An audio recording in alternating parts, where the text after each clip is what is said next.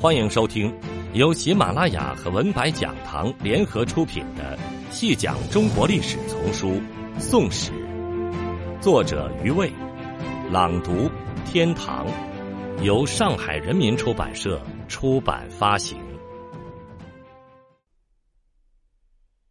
第三十五集，绍兴十二年，合议条款很苛刻，具体为一称臣。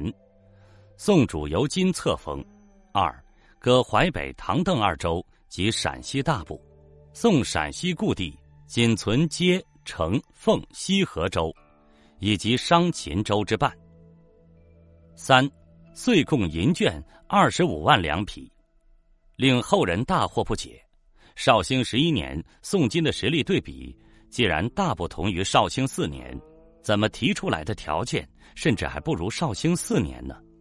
绍兴四年，因宋人欲经归还河南地，而金人则要宋交出江北地，故何议不果。而绍兴八年，河南地一度竟然还给了宋，十二年的和议却最终将他排除在外。宋方让步之大，简直是不可想象。魁诸高宗所虑，大约以为绍兴八年的条件既被兀竹推翻，现在仍是兀竹当权。同样的条件恐怕不足以达成合议，故退而求其次。但这也更能说明高宗求和之心的迫切。除了高宗声称的子宫和太后之外，尚有极现实的政治目的，即收回兵权，重新建立一个文治政府。自北宋开国，一项最根本的原则就是攘外必先安内，逐渐的，安内就成为首要的立国之本。而安内，首先是防范武将。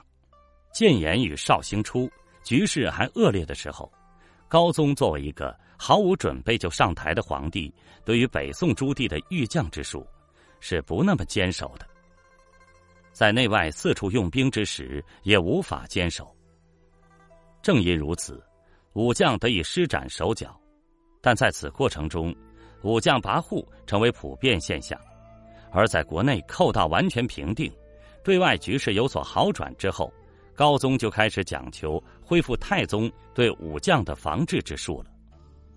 那些中兴大将的地位越来越高，威望越来越重，公家的军队被称为刘家军、张家军、岳家军，而不遵朝廷节制的现象也多了起来。比起南渡最初几年，内乱已平，外患已非致命。形势明显好转，高宗就有余暇思索问题所在及应对之策。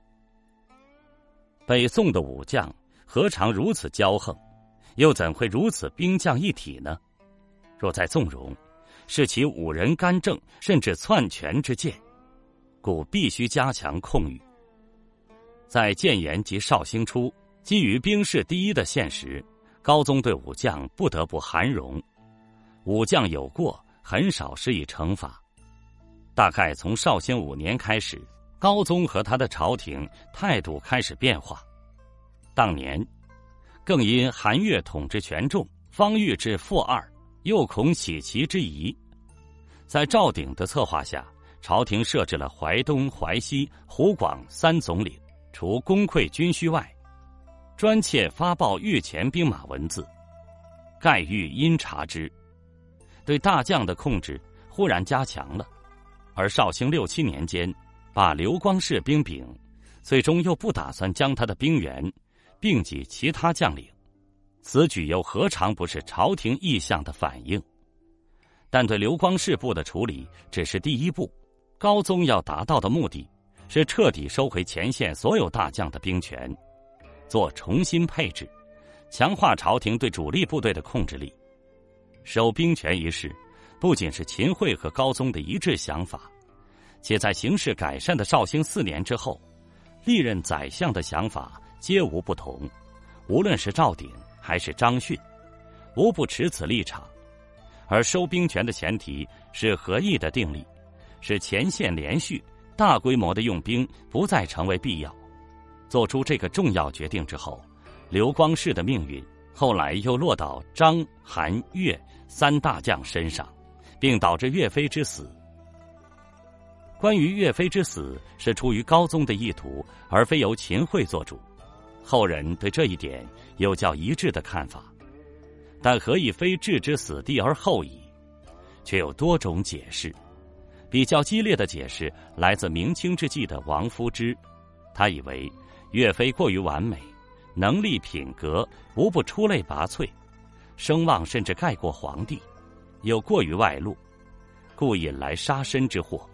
以及高宗因妒贤嫉能而杀岳飞。不过，这个解释中间缺了一个环节。即这位强人对高宗产生威胁，才至于遭受如此不公正的对待。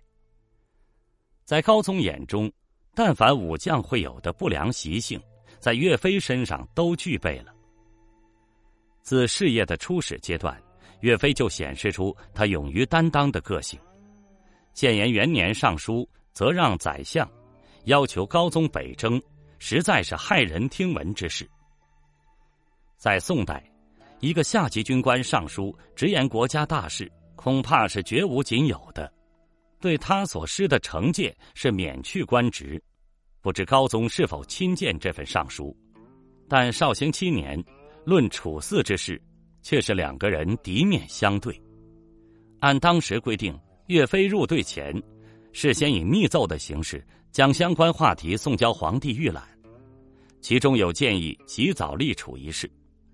等正式面见，高宗对此事毫不含糊，直接警告说：“此事不是你应当干预的。”高宗极少以这种干脆直接的方式斥责臣子。据岳飞的参谋官薛弼说，岳飞下殿时面如死灰，以武臣之身份而干预立储之事，有此一举，高宗对岳飞的本心多多少少要有些怀疑。当月和下月。关于刘世光的部队是不是给岳飞有一个大的反复？据《宋史·高宗本纪》所载，使秦桧欲议和，以并兵为宜，或正是高宗本人的意思。岳飞个性之高傲与固执，行为之不合流俗，当时恐怕是有目共睹。正史多载其对下属态度偏执，比如对牛皋、对养子岳云的严苛，当然。还有对上司的毫不讳言，比如张逊，甚至对皇命，有时也敢违抗。像绍兴十年六月，李若虚奉高宗之命，主其班师，而当时出师之准备已经就绪，时机也是难得。岳飞必欲北进，李若虚慨然许诺，愿意替他担起违抗军命之重责。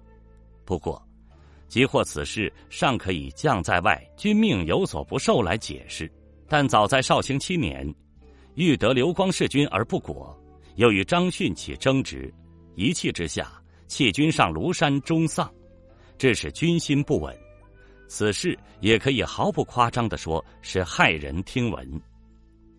遇丧而起复，待丧履职，在宋代多有其例，但岳飞在二月已起复。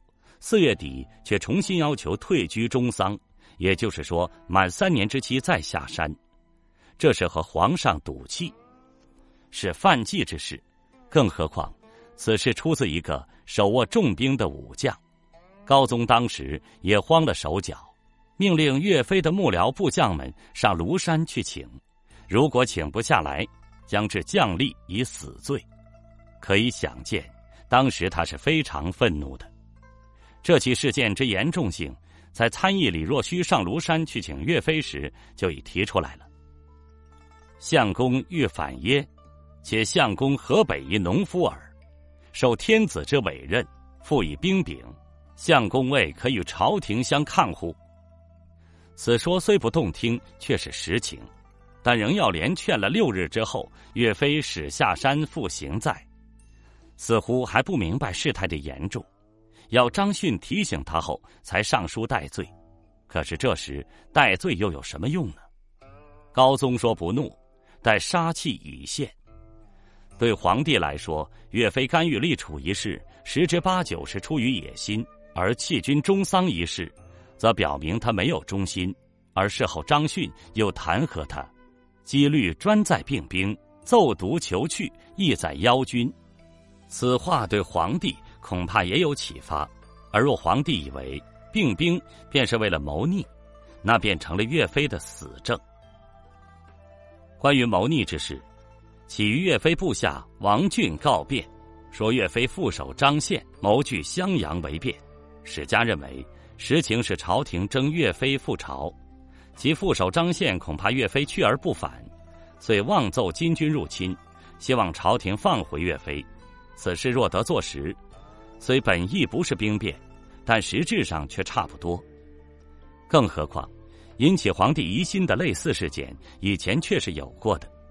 也正是在绍兴七年，岳飞弃军而去之后，当时以张宪暂管军事，仍待朝廷同意，而张逊已用都督府参议张宗元为宣府判官，代替岳飞的职事。